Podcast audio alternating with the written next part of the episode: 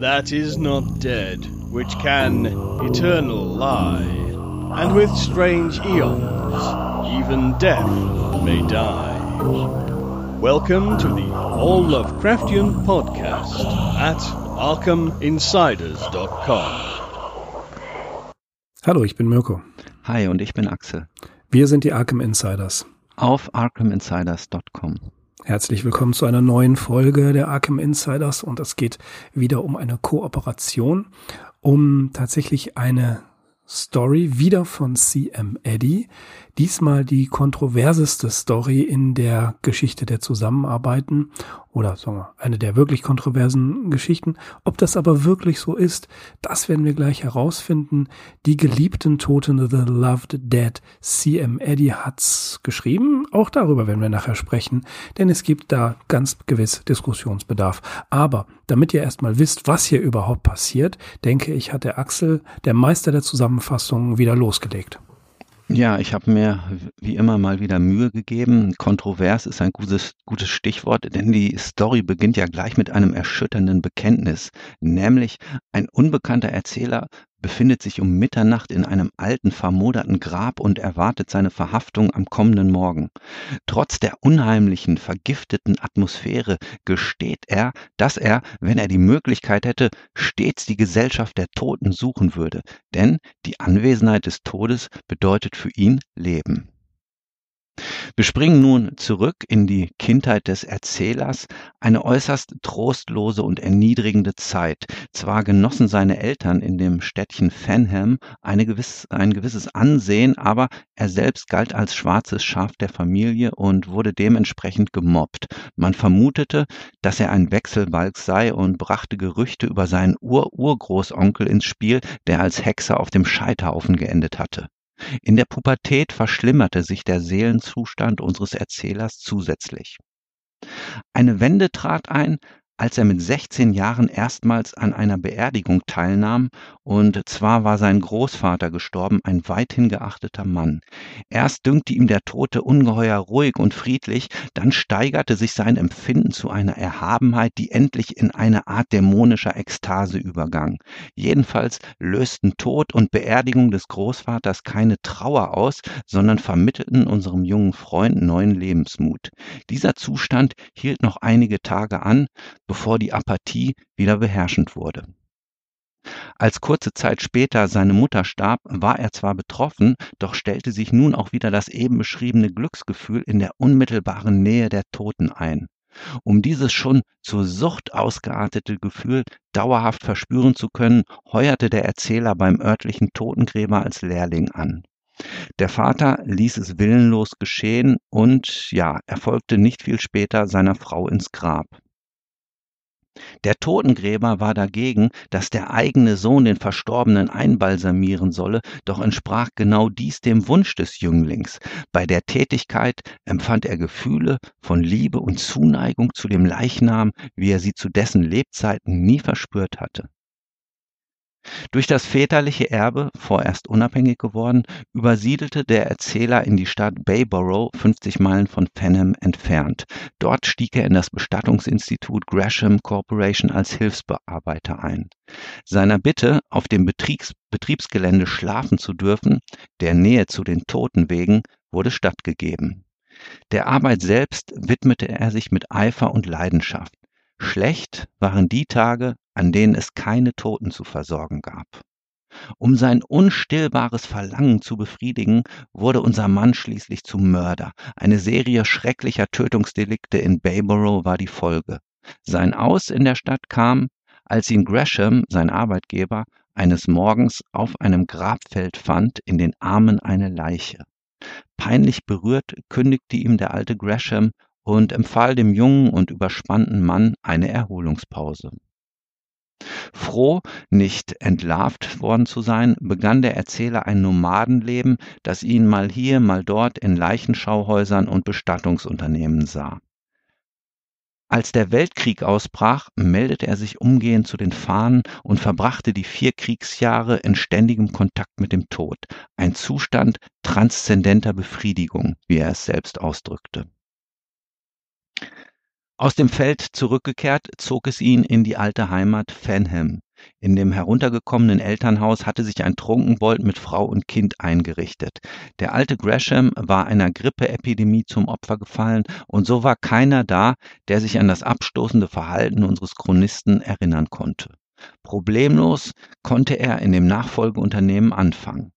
Doch nicht befriedigt genug von dieser Arbeit, begann er wieder zu morden, um seine Sucht nach den Toten stillen zu können. Indessen wurde er unvorsichtig und bei einer frischen Tat fast ertappt. Mühsam entkam er dem Griff der Polizei und trieb sich tagelang in den Wäldern rings um Fenham umher. Hunger, Durst und ja, nicht zuletzt seine fatale Abhängigkeit trieben ihn zurück, zurück ins Elternhaus, in dem bereits seine nächsten Opfer warteten, der Trunkenbold und seine Familie. Die fürchterliche Tat wurde vollbracht. Anschließend nahm der Wald den Unglücklichen wieder auf, der jetzt erneut verfolgt wurde. Sein einziger Gedanke bestand darin, noch einmal in das Grab der Eltern einzudringen, bevor man ihn verhaften würde. Wir kehren zurück an den Anfang der Geschichte und finden den Erzähler in dem erwähnten Grab vor. Schon vernimmt er das ferne Heulen der Spürhunde, da greift er zu seinem letzten Ausweg, ein Rasiermesser, das ihm als Mordwaffe diente. Damit öffnet er sich jetzt die Pulsadern. Als das warme Blut hervorquillt, ziehen die Gespenster seiner Taten zu den Klängen einer dämonischen Sphärenmusik an ihm vorbei, während ihm aus der Hölle bereits Flammenzungen entgegenlecken. Dann bricht das Manuskript ab mit der Notiz, ich kann nicht mehr schreiben. Und das war's. Ende der Geschichte. Gruselig.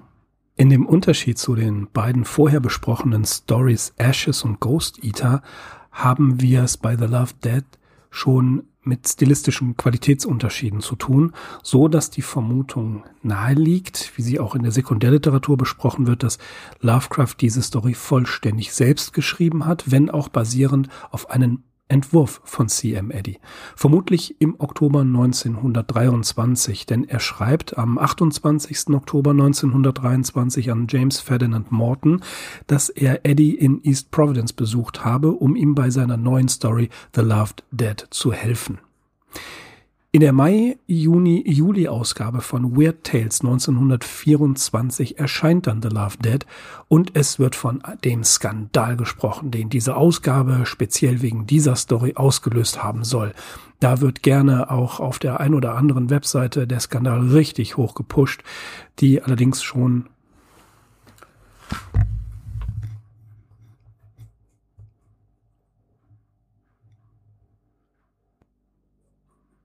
Im Unterschied zu den beiden vorher besprochenen Stories Ashes und Ghost Eater haben wir es bei The Loved Dead schon mit einer stilistischen Qualitätssteigerung zu tun und das legt die Vermutung nahe, dass Lovecraft diese Story vermutlich vollständig selbst geschrieben hat, wenn auch basierend auf einem Entwurf von C.M. Eddy und das vermutlich im Oktober 1923, denn er schreibt am 28. Oktober 1923 an James Ferdinand Morton, dass er Eddie in East Providence besucht habe, um ihm bei seiner neuen Story The Love Dead zu helfen. In der Mai-Juni-Juli-Ausgabe von Weird Tales 1924 wird dann diese Story veröffentlicht und es wird auf Webseiten, die es eigentlich besser wissen müssten, vor allen Dingen, weil sie schon in ihrem Namen einen gewissen Anspruch haben, immer von einem Riesenskandal gesprochen. So riesig war der Skandal wahrscheinlich nicht. Es war dann doch eher ein Skandelchen. Allerdings ähm, gebe ich zu, oder geben wir zu, dass die Hintergrundinformationen auszubuddeln gar nicht so einfach war. Also, Francis Wright hatte Probleme mit dieser Story. Eddie behauptet, dass verschiedene Gruppierungen versucht hätten, die Ausgabe an den Kiosken, Trafikanten und den Zeitschriftenhändlern zu verbannen. Aber Robert Weinberg, der das Buch The Weird Tale Story geschrieben hat, konnte keine Belege für solche Aktionen statt äh, überhaupt finden. Auch behauptet Eddie, dass diese ja Aktionen, diese hm, diese Bannversuche, diese Einzugsversuche wirklich so werbewirksam für Weird Tales gewesen sein sollen, dass sich der Verkauf gesteigert habe. Aber auch hier gibt es keinen Beleg. Und wie gesagt, wenn es einer beurteilen kann, ob es wirklich zu solchen Dingen gekommen ist, dann ist es Robert Weinberg in seinem Buch The Weird Tales Story, in dem er wirklich sehr genau diese Dinge beleuchtet hat. Und was Eddie behauptet, naja, das ist auch eben durch Eddies Brille zu sehen. Es gibt allerdings tatsächlich Jahre später, es wird nämlich ehrlich gesagt in den Briefen von Lovecraft aus dieser Zeit von einem solchen Skandal, von einer solchen Aktion überhaupt nicht gesprochen. Erst einige Jahre später, am 29. Mai 1933, schreibt Lovecraft an, äh, Jean, an, an J. Vernon Shear, dass er mal, dass er zweimal im Leben auf einer Polizeiwache gewesen ist und er, ich zitiere, einmal, um mit dem Polizeichef über das Verkaufsverbot zu sprechen, mit dem die Zeitschrift eines Auftraggebers belegt war. Aber wir wissen hier nicht, ob es sich um Weird Tales gehandelt hat. Joshi ist der Meinung, das kann nur Weird Tales gewesen sein, eben diese Ausgabe von The Love Dead, weil hier Nekrophilie wirklich der, das Thema war, was die Leute ähm, beunruhigt hat, aber es gibt absolut keinen hundertprozentigen Beleg. Was man wohl weiß, ist, dass im Bundesstaat Indiana tatsächlich diese Ausgabe verboten worden ist. Mehr ist zu diesem von allen im irgendwie immer hochgepushten Skandal nicht zu berichten. Oder, Axel, hast du da noch andere Informationen? Nein, also stichhaltige Informationen habe ich in dem Sinne auch nicht mehr. Das Einzige, was ich noch ausgegraben habe, ist ein Leserbrief, der dann einige Monate später erschienen ist, und zwar in der Novemberausgabe 1924. Da schreibt ein nicht ja, näher ähm, ja, näher genannter Leserbriefschreiber oder eine Leserbriefschreiberin an den Herausgeber. Warum setzen Sie uns solche abscheulichen Stories vor? Ich habe Eddies Garn letzte Nacht gelesen. Es hat mich krank gemacht, aber ich konnte nicht aufhören zu lesen, weil die Geschichte faszinierend erzählt ist. Meine Augen müssen sich beim Lesen vor Schrecken geweitet haben, denn als ich fertig war, war ich schweißgebadet. Doch keine zehn Pferde hätten mich von Weird Tales vorziehen können, bevor ich fertig gewesen wäre. Doch Bitte, bitte, warum servieren Sie uns solche ekelerregenden Themen? Gerne können Sie uns Mystery Thrillers und selbst harte Horrorgeschichten vorsetzen, ohne dass es uns auf den Magen schlägt. Poe hat das geschafft in solch unheimlichen Meisterwerken wie Ligeia und The Telltale Heart, obwohl The Case of M. Waldemar ebenfalls abstoßend ist. Ambrose Bierce beste Story ist diese unheimliche Mischung aus Wunder und Schönheit, An Inhabitant of Carcosa. Doch schreckt man zurück, einen ganzen Bierce Band zu lesen aus Angst davor, über etwas wie The Death of Helping Fraser zu stoßen. Geben Sie uns alle Ligeias und Telltale Hearts, die Sie finden können. Doch um alles, was liebenswert und erbaulich ist, verschonen Sie uns mit weiteren Geschichten wie The Loved Dead. Das ist nur eine Leserbriefmeinung, die natürlich ja einfach auf, auf diesen drastischen Gehalt dieser Geschichte anspielt. Man kann es sich heute natürlich nur noch schwer vorstellen, wie so etwas tatsächlich im Jahr 1924 mhm. äh, gewirkt haben mag. Ja, wenn man sich dann anguckt, was äh, viel, viele von den Dingen, die im Fester Verlag erschienen sind, Thomas Ligotti oder Stephen King oder auch der, die gesamte Splatterpunk-Szene, da ist The Love Dead eigentlich eine ganz harmlose Geschichte, ne? in dem Vergleich. Aber damals, in 1923, war das schon harter Tobak für viele. Definitiv. Und ja, ansonsten möchte ich noch mal ganz kurz anschließen an das, was du gesagt hast. Ähm, ich würde schon behaupten, also wir haben es hier im Vergleich mit den beiden letzten Geschichten, äh, die wir hier an diesen äh, sogenannten Kollaborationen mit CM Eddy verhandelt haben. Und ganz besonders, äh, wenn ich an die letzte Ashes denke, haben wir es hier wirklich mit einem Quantensprung zu tun. Mhm. Und ja, jeder, der die Geschichte liest, wird, glaube ich, kaum Zweifel daran haben, dass Lovecraft hier einen beträchtlichen Anteil an der Ausarbeitung gehabt hat. Ja, ganz besonders ist äh, die Storyführung, die wir ja in anderen Lovecraft-Geschichten, man fühlt sich ja an The Hound schon erinnert, ähm, die wir bei Lovecrafts Geschichten immer wieder gefunden haben. Der Selbstmord am Ende, ähnlich wie bei Dagon. Ähm, die ganze Chronologie der Geschichte, kein Ausbruch in eine völlig absurde Liebesgeschichte, wie wir sie, wie wir sie bei Ashes hatten. Hm, all das Ganze findet nicht statt und das findet in Lovecraft-Geschichten ohnehin nicht statt. Also ist sehr viel Anteil von Lovecraft hier, was man auch nicht vergessen darf. Die Beschreibung der Jugend des ungenannten Protagonisten, die ist auch ein sehr typisches Lovecraft-Bild. Das kränkliche Kind, das äh, besonders war, das äh, keine Freunde hatte und so weiter. Das ist ja eine, ein Teil der Selbstdarstellung, mh, hm, ja, der Attitüde Lovecrafts, die hier auftaucht. Und das ist sozusagen Augen, auch seine, ja, sein, sein Erkennungszeichen. Absolut, absolut. Wir haben das in so vielen Geschichten, sei es The Case of Charles Dexter Ward, ähm, The Tomb, ja, wo kommt das nicht überall vor? Mhm. Dann haben wir hier nicht nur diesen Jüngling selbst, sondern wir haben auch nochmal einen ganz kurzen Blick in seine Ahnenreihe mit seinem Ur-Ur-Urgroßenkel, der angeblich als Hexenmeister auf dem Scheiterhaufen endete. Also auch so etwas, wenn das nicht typisch Lovecraft ist, dann weiß ich es auch nicht. Mhm. Und auch der ganze Stil, wenn man diese Geschichte wirklich liest, mit seinen extremen Adjektiven und dieser beharrlichen Schilderung von qualvollen Seelenzuständen, das ist doch sehr verräterisch, wie ich finde, und überhaupt äh, und ähnelt überhaupt nicht der belanglosen Schreibe, wie wir sie zuletzt in diesen Eddie-Stories fanden. Mhm. Ja, auch The Ghost Eater, der, ja von der Idee her gut war, aber von der Ausführung ja viel zu ungeschickt, sehen wir hier eben auch einen klaren qualitativen Unterschied. Also so, so schnell kann Eddie nicht so gut geworden sein. Das muss man ihm vorhalten. Das geht nicht. Mhm, ja, Eddie, Eddie war ein Vielschreiber. Der hat viel geschrieben, ja, aber ähm, das, was er abliefert, hat alles nicht diesen Stil. Mhm.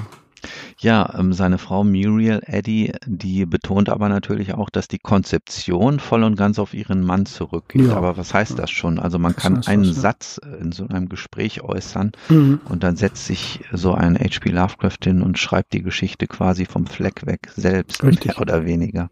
Ja, so liest sich das für mich. Das wäre ja nicht das erste Mal gewesen, dass er aus einem oder zwei Sätzen oder einer halben Seite eine richtige Story voller Steroide gepumpt hat und dann sowas dabei rauskommt. Also was richtig finsteres, fieses. Mhm. Das ist es ja. Nekrophilie ist ja ein Tabuthema. Und der Umgang mit den Toten ist gerade in der westlich geprägten Hemisphäre ein großes Tabu und wir bewegen uns in den 20er Jahren. Das heißt, äh, auch hier ist ein ganz anderer Umgang mit dem Tod zu, äh, zu diagnostizieren, wie wir äh, in einem der Aufsätze, die ich ganz gerne mal zitiere von Walter Benjamin eben, ähm, über äh, den, über Leskov zum Beispiel, da schreibt er es auch drin, dass der Tod weiter aus der Gesellschaft verbannt wird. Ähnlicher Zeitgenosse Rainer Maria Rilke in Malte Lauritz Brigge, da spricht er über ein Hospital, an dem er vorbeigeht und da schreibt er auch, hier gehen die Menschen hin zum Sterben. Also der Tod wird aus der Gesellschaft hier herausgenommen, beziehungsweise, und das sehen wir an den Bestattungsriten, die hier auch sehr schön geschildert werden, er wird dann quasi wieder in die Gesellschaft hineingetragen, indem man die Aufbahrung dort macht. Wir erinnern uns, als Lovecrafts Großmutter verstorben war, ähm, wie verstörend diese Bestattungsriten beziehungsweise die Trauerriten, die Trauerzeremonien, die im Hause äh, Philipps abgehalten worden sind, ihn verstört und verwundert haben dass er, das berichtet er ja, dass er bunte Bänder an die schwarzen Kleider geheftet hat, weil er diese ganze Dunkelheit nicht ertragen konnte.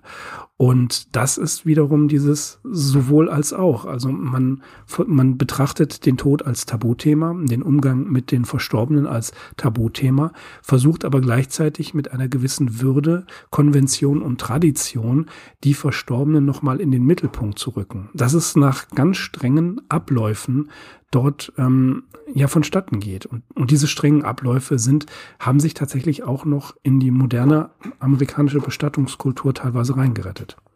Mm, ja, das Besondere an dieser Geschichte im Zusammenhang mit diesem Podcast ist natürlich, dass wir hier quasi über dein äh, tägliches Brot und Butter reden. Also es ist ja auch kein Geheimnis, dass du selbst als Bestatter tätig bist. Mhm. Deswegen ist es natürlich immer interessant, äh, einfach zu erfahren, was du auch über solche Geschichten denkst oder wie das auf dich wirkt. Sicherlich hat sich Lovecraft hier nicht zu sehr in diese äh, rein technische Materie eingearbeitet, aber naja, er extrapoliert doch im Prinzip ganz schön etwas oder sehr extrem etwas, was dir ja aus deiner täglichen Arbeit auch vertraut ist. Das klang ja jetzt auch in deinen letzten Ausführungen schon mhm. so an. Ja, das, das ist schon richtig. Also man hat, ähm, als, wir, als, ich, als wir angefangen haben 2013, da war ich ja noch Buchhändler. Ne? Zwei Jahre später war ich Bestatter. Also ich bin länger Bestatter im, als Lovecraft-Podcaster, als Buchhändler. Also das, das ist mir dann auch eingefallen. Und da habe ich auch überlegt, ja, wie wirkt diese Geschichte denn jetzt auf mich persönlich? Also wir sieben unser Personal schon sehr gut aus. solche, solche Gestalten können da nicht auftauchen. Nein, ich glaube, Nekrophilie ist, ähm, soweit ich weiß, äh, nicht sehr weit verbreitet. Es gibt eine gewisse Faszination natürlich für das Thema Tod. Äh, woran ich auch spontan denken musste, war aus den, um Himmels Willen, 90er Jahren eine Band, die nannte sich, glaube ich, Der Fluch. Und die haben ein Lied über den Tod gemacht. Das war auch recht interessant. Das endete dann in so einem ja, Crossover-Metal-Gothic-Stück. Und äh, da kommt eben auch ähm, das, ja, das Faszinierende daran. Unser Beruf ist ja, man kann ihn entzaubern. Es ist ein, ein sehr ähm, verantwortungsvoller Job. Man hat Umgang mit den Verstorbenen, insbesondere äh, ich auch. Ich äh, führe unter anderem auch hygienische Versorgungen durch, Einbettungen, Ankleidungen, Waschungen, Abholungen, also all das Ganze, was in diesem hygienischen und Versorgungsbereich stattfindet. Und ähm, ja, es äh, tritt natürlich eine gewisse Routine auf, aber diese Routine bedeutet einfach, dass man seine Handgriffe beherrscht. Man verliert niemals den Respekt vor den Verstorbenen. Das sind immer noch Menschen, das sind immer noch Personen, die eine Geschichte haben. Und man hat mich mal gefragt, wie so dein, wie würdest du dein Motto denn zusammenfassen? Dann sage ich immer doch, dass jeder Mensch eine würdige Bestattung verdient hat.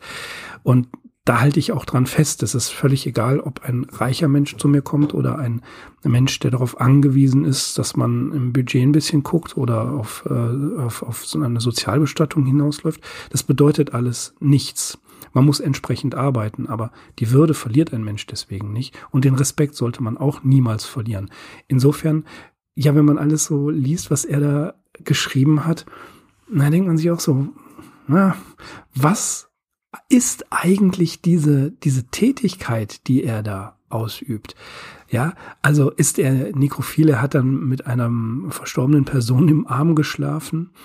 Er äh, ist er ein Nekrophage, also speist er, isst er die Toten? Das kommt ja nie so ganz raus, was, was eigentlich sein, sein Bedürfnis ist, was er da immer wieder darstellt. Ich brauche das, äh, es treibt mich dazu, diese Gier, was genau passiert eigentlich da? Und ähm, das ist das, was, was ich mir nicht erklären kann, was aber auch gleichzeitig das Spannende ist. Denn um diese Sucht zu befriedigen, tötet er ja sogar Menschen. Ja, und da wird natürlich eine Grenze überschritten. Ne? Mhm. Wenn du sagst, dass die Toten, die du zu versorgen hast, dir eben auch noch immer als Menschen gegenübertreten und du da also auch noch eine gewisse Würde ähm, walten lässt, die ist natürlich hier nicht mehr vorhanden in dem Moment, wo man wirklich sagt, also man beendet auch ein Leben gewaltsam, man zerstört es um dann aber doch wieder irgendwie dem Toten nah zu sein. Also es sind wirklich einige sehr bizarre, verstörende Komponenten in dieser Geschichte zu finden, die, das muss man vielleicht einfach auch mal betonen, selbst hier überhaupt nicht fantastisch ist. Ne? Mhm, also wir müssen haben, wir haben ja hier wirklich mit einem Lovecraft zu tun, der also ganz weit entfernt ist vom Cthulhu-Mythos und vom kosmischen Horror, von diesen ganzen Dingen, die ihn eigentlich so berühmt gemacht haben. Also damit äh, haben wir es hier überhaupt nicht zu tun. Es sind natürlich gewisse Elemente vorhanden, in dieser Geschichte, die sie aus dem Bereich der reinen Wirklichkeit verschieben, etwa mit diesem erwähnten Ururgroßonkel, der ein Hexenmeister gewesen sein soll, dann die Todesvision des Erzählers am Schluss, wo im Prinzip schon die Tore äh, der Hölle aufgestoßen werden und äh, von Geistererscheinungen und irgendwelchen Flammen, unsichtbaren Flammen die Rede ist. Das ist aber alles Beiwerk. Also äh, an und für sich ist die Geschichte nicht fantastisch. Sie ist absolut nicht fantastisch, aber das sind einige Geschichten Lovecrafts ja auch nicht wirklich, wenn man jetzt überlegt, zum Beispiel äh, Arthur German, da ist ja auch nichts wirklich Fantastisches bei. Mhm. Ne? Also das ist ja auch kein, kein Element, was in irgendeiner Art und Weise einen ähm, nicht erklärbaren Einbruch in die Realität darstellt. Ja, Realität ist auch ein gutes Stichwort, weil die autobiografischen Bezüge, die kamen ja bereits hier schon zur Rede. Also in den Protagonisten können wir sicherlich bis zu einem gewissen Teil auch Lovecraft sehen, den enttäuschten und ja von der Welt abgewandten Jüngling. Dann haben wir hier den Ersten Weltkrieg. Also das ist mit dem Krieg gemeint, den ich vorhin angesprochen habe. Ich habe zwar nicht Erster Weltkrieg gesagt, aber der ist auf jeden Fall gemeint, 1914 äh, bis 1918. Wir haben ja in dem biografischen Teil unseres Podcasts auch darüber gesprochen, wie Lovecraft sich eben äh, zur Musterung gemeldet hat, wie er aber ausgemustert worden ist. Und das wird ja doch hier auch in sehr drastischen Worten wiedergegeben, das Kriegsgeschehen, ohne da irgendwas zu beschönigen, also wirklich als die Zeit des Schreckens und des Sterbens, die es auch gewesen ist. Dann, was ich auch interessant und bemerkenswert finde, ist die Grippeepidemie, die hier mal ganz kurz mhm. zur Sprache kommt. Die spanische ja, Grippeepidemie. Spanische Grippe ist wahrscheinlich gemeint, genau. Auch das ist natürlich auch wieder so ein, ja, ungewollter Abgleich zu unserer heutigen Zeit, während wir diesen Podcast hier aufnehmen. Wir mhm. befinden uns ja auch noch in so einer Epidemie oder sogar Pandemie. Das sind alles so, ja, sehr realitätsbezogene Punkte, die diese Geschichte aber eben auch ausmachen. Ja. Nicht nur das, sondern es gibt ja auch wieder, der Erste Weltkrieg war ja für Herbert West ein äh, Betätigungsfeld ja. Ne, für, den, für den Reanimator. Genau. Und das wäre ja ein, ein Crossover, könnte ich mir gut vorstellen, wie die beiden mhm. sich begegnen. Ne? Und ähm, anschließend gehen sie mh, mm, ein, zwei Mal mit den Jungs von The Hound auf Raubzug.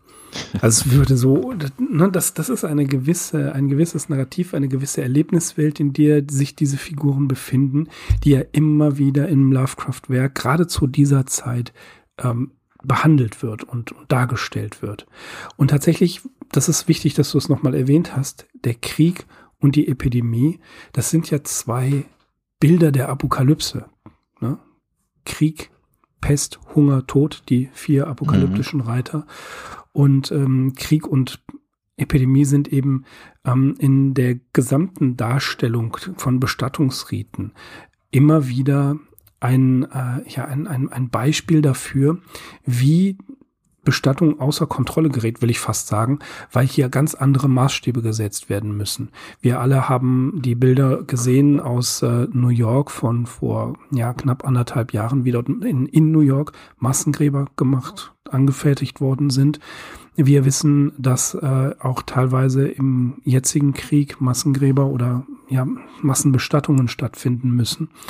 Das sind ähm, für ja, für, für Menschen, die sich mit dem Tod beschäftigen, auch zwei zentrale Themen. Nicht das normale Sterben innerhalb einer Familie, innerhalb einer Gesellschaft, sondern das massenhafte, unkontrolliert auftretende Sterben. Und das muss ihn, den Erzähler dieser, äh, oder ja, den Protagonisten unserer Erzählung, ja wirklich absolut fasziniert haben. Das, da konnte er ja gar nicht mehr an sich halten, weil immer noch für mich unklar ist, was ist eigentlich sein Antrieb? Ist es die Tatsache, dass ein bewusstseinsfähiges Wesen aufgehört hat zu existieren mit all seinen Geschichten, mit all dem, was er im, Leben ausgemacht hat, diese Essenz. Was ist das Faszinierende daran? Und ähm, es ist für mich ein sehr nebulöser Begriff von Nekrophilie, was hier dargestellt wird, weil er da nicht richtig mit der Sprache rauskommt. Heutzutage wäre das alles kein Thema. Jemand, eine, eine Dame wie Mo Hader in Der Vogelmann, die geht richtig in die Vollen, da wird auch von Nekrophilie gesprochen und sogar äh, Sex mit Toten, also darüber hinausgehend. Ne? Und äh, in Grausamkeit gut dargestellt und äh, heftig explizit dargestellt. Das haben wir hier nicht. Insofern dieses Geheimnisvolle, was diesen nekrophilen Aspekt ausmacht. Ich glaube, das ist das, was die meisten Leute an der Geschichte wirklich verstört hat. Mhm. Ja, man muss halt sich hier einfach mal das Spektrum auch anschauen, mit dem wir es hier zu tun haben. Also erst fängt das mit dem Großvater an, dann mit den Eltern, dann wird er selbst zum Mörder, dann sind es irgendwelche Soldaten, die im Krieg sterben. Dann fängt er wieder an zu morden und als letztes zieht es ihn wieder in das Grab der Eltern, von denen wahrscheinlich nicht mehr viel vorhanden sein dürfte. Also ja, es ist sehr, sehr abgründig in mhm. dieser Geschichte, definitiv. Und ja, natürlich, wir haben es, ich finde das auch schön, dass du nochmal darauf verwiesen hast, dass wir es hier mit Kriegstoten und äh, Toten einer Epidemie zu tun haben. Das ist eben nicht der friedliche Sofatod, von dem Wilhelm Rabe einmal gesprochen hat, sondern das sind alles hier größtenteils Extremfälle und natürlich auch Mordopfer, die dürfen wir auch nicht vergessen. Die er selber ja.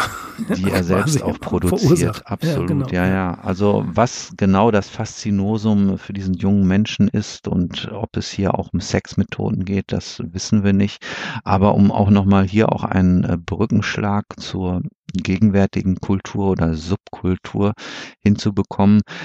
Ähm, so ein gewisser Todeskult ist ja auch in, in dieser Gothic oder Black Metal Szene vorhanden. Also das hat man ja häufig eben ja, in so gewissen Subkulturen in der Pubertät und das ist ja auch eine Pubertätsgeschichte hier. Das finde ich auch besonders eindringlich, weil äh, dieser Erzähler ist in seiner Kindheit und in seiner Jugend, der ist wirklich ausgestoßen und der wird auch gemobbt und angefeindet. Äh, der findet überhaupt nicht seinen Platz im Leben. Also man merkt richtig, wie er nirgendwo dazugehört und sein einziger Ausweg besteht eben in ja dieser total fatalen Neigung. Hm. Das ist ja auch interessant, dass äh, beim Tod des Großvaters, dass er bis dahin völlig lethargisch, teilnahmslos und in diesem ähm, ja in dieser qualvollen, für ihn qualvollen Welt, Gesellschaft groß wird und dann tritt der Tod ein. Also der Tod des Großvaters war bei Lovecraft ja ein, eine wirkliche Zäsur. Ab da ging es ja wirklich bergab. Ne? Da, da hatte er auch die ersten Selbstmordgedanken, interessanterweise auch in ähnlichem Alter. Ich glaube 14. Ne? Das ist ja mhm. ungefähr wie das des Protagonisten. Ein weiterer Hinweis darauf, dass eben Lovecraft zum größten Teil diese Story verfasst hat. Ja. Also das ist nicht Eddie. Eddie hätte sowas gar nicht reingebracht. Das haben wir ja an den anderen beiden Stories gesehen. Nee. Und dass diese, diese Zäsur, der Tod des Großvaters bei Lovecraft, bedeutete, die wirtschaftliche Unabhängigkeit der Familie wurde vollkommen zerstört. Der Haushalt Angel Street musste aufgegeben werden. Ähm, die die Dienerschaft wurde entlassen schon vorher. Das heißt also ein, ein sukzessiver äh, Verfall der eigentlichen Stellung in der Gesellschaft, des, des paradiesischen, der paradiesischen Kindheit setzt ein. Und diese Zäsur ist bei unserem Protagonisten genau das Gleiche. Nur anders. Sie macht ihn nicht lebens, des Lebens müde, sondern sie befeuert ihn geradezu, sie interessiert ihn, sie lockt ihn aus seinem, aus seiner Lethargie heraus und lässt ihn, also das Sterben anderer beziehungsweise der Tod anderer, lässt ihn lebendig werden. Und das ist, glaube ich, auch ein, ein Unterschied. Er beschreibt zwar, dass er die Menschen umbringt, aber der Moment des Tötens ist nicht wie bei einem Serientäter für ihn das eigentlich Reizvolle, sondern später, dass die Ermordeten, dass die Gestorbenen in das Bestattungshaus kommen, um dort präpariert zu werden. Also es ist ein wesentlicher Unterschied. Er mordet nicht aus Lust am Morden, sondern ganz einfach, weil er Tote braucht. Ja, also es gibt ja auch den Begriff des, des Lustmörders. Ähm, ja, damit haben wir es hier nicht zu tun. Nein. Nee, nee. Und in dem Sinne kann man die Geschichte auch absolut nicht einordnen und es nimmt auch inhaltlich und ähm, formal keinen großen Raum ein, die Beschreibung von irgendwelchen genau. Tötungsdelikten. Genau. Also das wird eher so en passant erzählt. Und das ist eigentlich auch nicht das Eindringliche, außer dass es natürlich in dieser Gesamtkonzeption eine Rolle spielt. Aber ja, also die Geschichte ist an und für sich auch nicht besonders blutrünstig Mystik. Sie, finster ist sie. Sie ja. ist sehr finster und ja, sehr desillusionierend. Tja, und wenn wir so einige andere der Pulp-Stories vergleichen, wie sie eben auch in den Weird Tales erschienen sind, von den Stories von CM Eddie ganz zu schweigen, dann sticht sie natürlich schon heraus, also ja. ohne Frage. Mhm, das, das ist richtig. Ähm, was ich, was mir, was mir da auch eingefallen ist, ist, ähm, dass ja der Umgang in Amerika mit Verstorbenen anders ist als beispielsweise, wie wir das in Deutschland kennen. Die Einbalsamierung ist in Amerika seit, seit es sie gibt, seit sie möglich ist, eben tatsächlich gang und gäbe. Das ist hier in Deutschland sehr selten. Und dieser Vorgang an sich, den kennt man ja aus jede Menge Filmen, wenn die ähm, im Funeral Home ist das ja alles quasi unter einem Dach. Da lebt die Bestatterfamilie, da ist der Aufbahrungsraum und da ist im Keller meistens der Raum für die hygienische Versorgung. Das ist ein ganz anderer Vorgang als hier in Deutschland.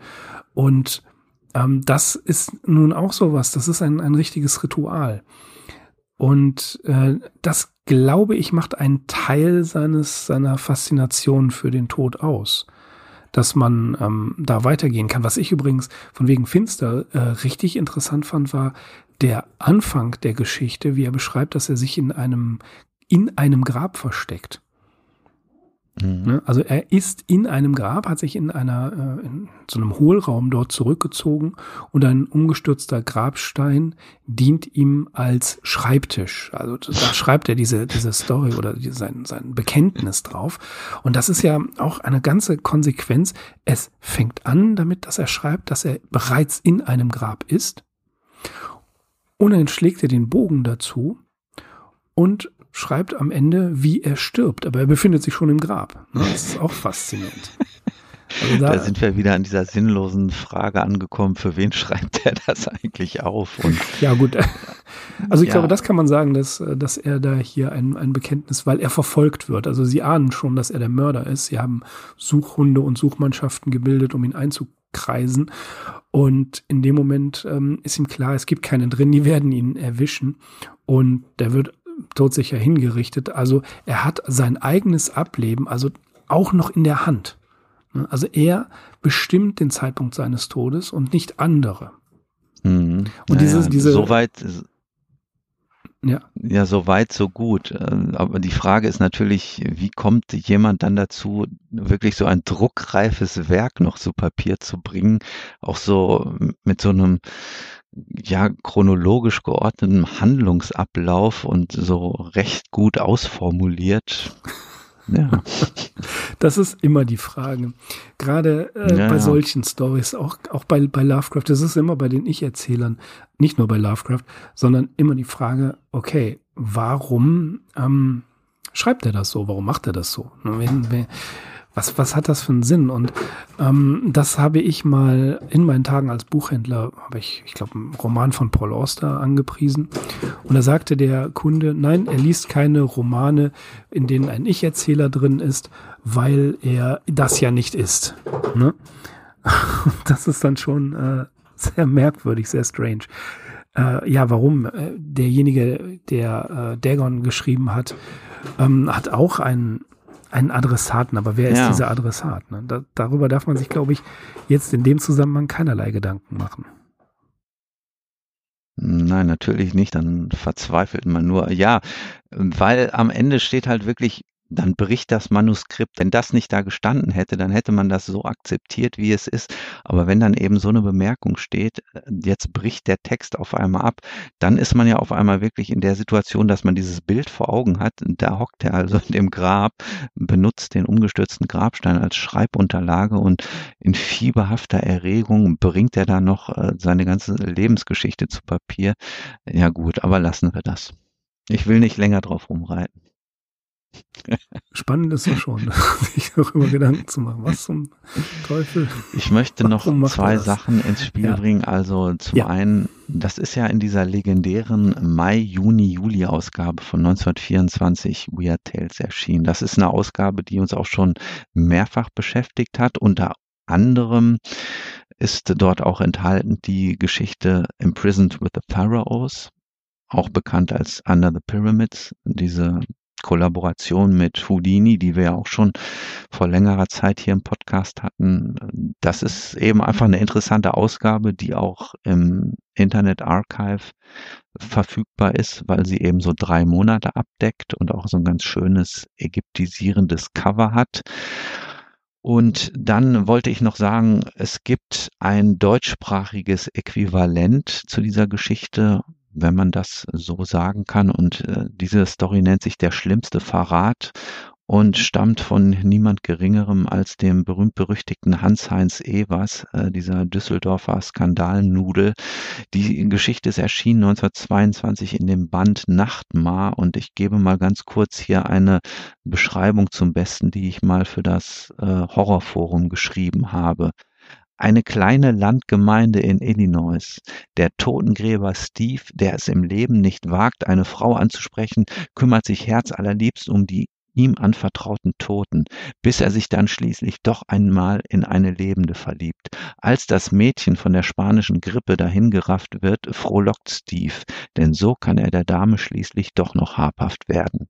Denkt er zumindest. Punkt, Punkt, Punkt. Die Geschichte ist auch online verfügbar bei Projekt Gutenberg. Wir packen den Link in die Show Notes, dann könnt ihr sie dort mal nachlesen, falls ihr sie nicht kennt. Finstere ja. Lachen. ja, was soll man sagen? Also ähm, abschließend vielleicht, das ist ein gewagtes Thema, woran sich Lovecraft ähm, mit der Maske Eddies gewagt hat. Und ich, es ist leider nicht überliefert, wie er auf diese ja, das Skandälchen. Es, sagen wir, bleiben wir es mal. Bleiben wir mal ernst. Was Eddie sagt, ist eine Übertreibung. Es gibt keine Belege dafür. Was ähm, das, der Skandal, wo andere Webseiten dann sich darüber ergehen, äh, die haben noch weniger Belege und wenn sie welche haben, dann zitieren sie die nicht. Also ja, Farnsworth Wright war sehr, sehr, sehr vorsichtig in der Zukunft und interessanterweise wird immer darauf hingewiesen, was Geschichten von Lovecraft angeht. Ja, in dem Zusammenhang wird Lovecraft erwähnt, nicht Eddie. Mhm. Und das kann natürlich jetzt auch so ein gewisser Filter sein, indem man sagt, ja, wir reden ja viel über Lovecraft und äh, dann wird das auch so gewesen sein. Nein, Farnsworth Wright war skeptisch und vorsichtig und hat mehr abgelehnt von Lovecraft, was in der Folge dessen dieser Geschichte dann auch kam, weil er einfach die Verantwortung, ja, man kann Farnsworth Wright einiges vorwerfen, aber er hatte die Verantwortung für ein Magazin und für Leute, die damit ihr Geld verdient haben. Ne, also er war auch dann den Teilhabern Rechenschaft schuldig. Er musste vorsichtig sein. Insbesondere wenn schon mal so ein kleines Skandälchen in Indiana vorgekommen ist, dass diese Ausgabe einkassiert worden ist, dann ist das ein wirtschaftlicher Verlust. Und sowas kann sich, und das ist nicht übertrieben, tatsächlich zu einem Flächenbrand entwickeln. Man muss sich das mal vorstellen, wie das in den, in den USA abgelaufen ist. Da sind manche Leute äh, sind losmarschiert und haben das Ganze öffentlichkeitswirksam verbrannt. Jetzt nicht nur Weird Tales, sondern auch andere Publikationen. Da gibt es viele Beispiele für. Und dass Farnsworth Wright dadurch aufgeschreckt wurde, das ist nachvollziehbar. Aber dass es zu einem landesweiten Skandal gekommen ist, wie das manchmal dargestellt wird, das ist mm, nicht belegbar. Ja, das hatten wir ja vor allem nachher auch in den 50er Jahren mit den sogenannten EC Comics. EC steht für Educational Comics. Äh, diese ja typischen mhm, mhm, Horror-Comics, die sahen sich ja auch größten Anfeindungen ausgesetzt. Und bei Weird Tales muss man natürlich auch immer sagen, das war ein Magazin, das wirtschaftlich immer zu kämpfen hatte. Ich habe ja eben diese Ausgabe hier erwähnt, ja. Mai, Juni, Juli. Das hatte eben auch damit zu tun, dass man überhaupt nicht mehr ähm, so ein monatliches Erscheinen gewährleisten konnte. Deswegen hat man eben so eine Drei-Monats-Ausgabe gemacht. Und ja, also so gab es immer mhm. Auf und Abs in der Geschichte dieses Magazins. Das ist, mittlerweile, das ist mittlerweile schon relativ gut erforscht auch. Ja, ja, und genau das ist ein Problem und deswegen konnte Wright da keine nee, unnötigen ja, Risiken genau. eingehen. Ja, das, das ist ein wirtschaftliches Denken gewesen und das ist mhm. nachvollziehbar, meiner Meinung nach. Äh, ebenso, dass Lovecraft über diesen Skandal in der in den mir zugänglichen Briefen eigentlich nichts erwähnt. Entweder er hat das nicht ernst genommen, er hat es nicht mitbekommen. Na, das glaube ich kaum, er wird es mitbekommen haben. Aber es hat ihn vielleicht auch gar nicht interessiert. Ne? Oder es war Mission Accomplished, ja. wer weiß.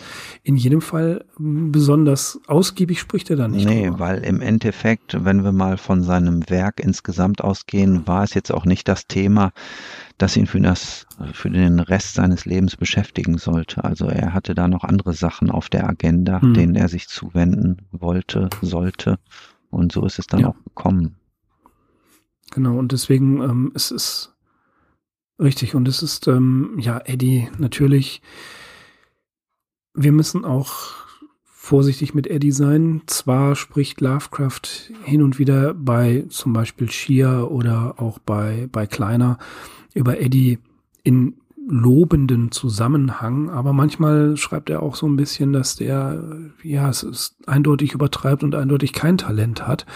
Das ist, ähm, das ist wahr. Also auch Lovecrafts Meinung über Eddie ändert sich und böse Zungen behaupten, sowohl CM als auch Muriel, deren quasi Überleben oder deren naja, Eingang in die Literaturwissenschaft oder in die Literaturgeschichte haben sie ausschließlich Lovecraft mhm. zu verdanken. So, jetzt kann man natürlich sagen, C.M. Eddies Name steht auf The Love Dead und nicht Lovecrafts Name. Also in, inwieweit ähm, das jetzt so eindeutig zu sagen ist, ist schwierig, aber auch C.M. Eddy war immer versucht, sich zu verkaufen. Er hat vom Schreiben auch leben wollen. Und das, das sowas ist immer beste Werbung. Selbst schlechte Presse ist beste Werbung. Vor allen Dingen unbezahlt, ne? Also denke ich schon, dass er das Gerücht, dass es hier zur Sache ging, auch unterstützt hat.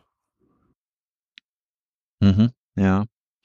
Ja, aber wer die Geschichte liest, der wird nicht umhin kommen, diesen doch sehr Lovecraft-artigen Tonfall zu bemerken. Ne, deswegen kann man sich da sein eigenes Urteil drüber bilden, inwieweit die Anteile hier verteilt sind. Lovecraft Eddie. Ich glaube ja, dass der Lovecraft-Anteil hier beträchtlich größer ist. Ansonsten dieser Ort, ja. Ich wollte nur kurz was zu dem Ort sagen in dem die Geschichte anfängt, in Fenham. Also es gibt einen solchen Ort, zumindest in Rhode Island nicht, wie ich herausgefunden habe. Es gibt wohl einen solchen in England, aber Fenham hat dann dazu geführt, dass der Enkel der Eddies einen Verlag gegründet hat, Fenham Publishing. Und der ist beheimatet in Narragansett, Rhode Island.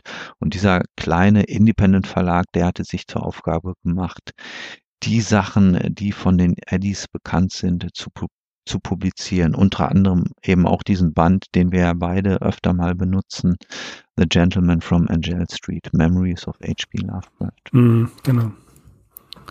Ja. Ja. Auch natürlich trägt dieses Bändchen zur Legendenbildung bei auch zur Legendenbildung Lovecrafts. Es sind da einige Dinge beschrieben worden. Die Eddies haben sich auch ein bisschen besser dargestellt, als sie eigentlich sind. Aber das ist ja auch in Ordnung und legitim. Einige von Lovecrafts Marotten und seinen Eigenheiten, aber auch seinen wirklichen Persönlichkeitsdingen ähm, sind da sehr schön dargestellt worden. Äh, übrigens, mhm. zum Anhören gibt's die Geschichte auf YouTube bei der GM Factory. Und der Herr Schweizer, der mhm. trägt sie in einem völlig anderen Stil vor als alle anderen Geschichten, die ich bisher gelauft, ge, gelauft, gelovecraft. Also er Lovecraft diese Geschichte völlig anders, in einem ganz anderen Tonfall, total wahnsinnig und äh, ähm, ja, nicht so, nicht so, habe ich das mal genannt, so, so schockiert, äh, eingeschüchtert, sondern tatsächlich man merkt, dass er dem Charakter, der hier seine Geschichte erzählt, diesen Wahnsinn mitgeben will. Das hat er super gemacht. Mhm. Also sehr hörenswert. Hat mir, hat mir sehr viel Spaß man natürlich gemacht. auch in den Show Notes. Ja, ja. genau, mhm. genau, weil das muss man mhm. sich anhören. Und auch diese Geschichte gewinnt durch die Vor durch das Vortragen von Herrn Schweitzer deutlich an, an Fahrt. Also wirklich cool. Tja, okay. und das ähm, würde ich sagen, für die geliebten Toten war es das jetzt. Wir haben noch eine Eddie-Geschichte mhm. vor uns. Ähm, Taub, stumm und blind Death, Dumb and Blind. Das mhm. ist die nächste und letzte Eddie-Geschichte, die nächste, die wir im Podcast besprechen. Und schreibt uns doch mal in die Show Notes, was ihr von dieser Geschichte haltet, wie unheimlich sie euch erschien und ob ihr euch auch gegruselt habt, so dass, ähm, dass ihr das Licht anlassen musstet. Na, ich glaube kaum. Aber schreibt uns mal eure Meinung zu der Geschichte in die Show Notes. Ja, und das war's dann für heute mit unserem Podcast The Love Dead von CM Edu und eigentlich von HP Lovecraft. Wir bedanken uns wie immer fürs Zuhören. Ich hoffe, ihr hattet äh, so genauso viel Spaß wie wir beim Aufnehmen, äh, hattet ihr beim Hören und hört mal beim Herrn Schweizer von der GM Factory rein. Das bringt wirklich eine ganze Menge mehr für diese Geschichte.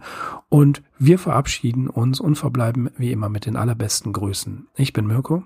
Ich bin Axel auf ArkhamInsiders.com. Macht's gut. Ciao.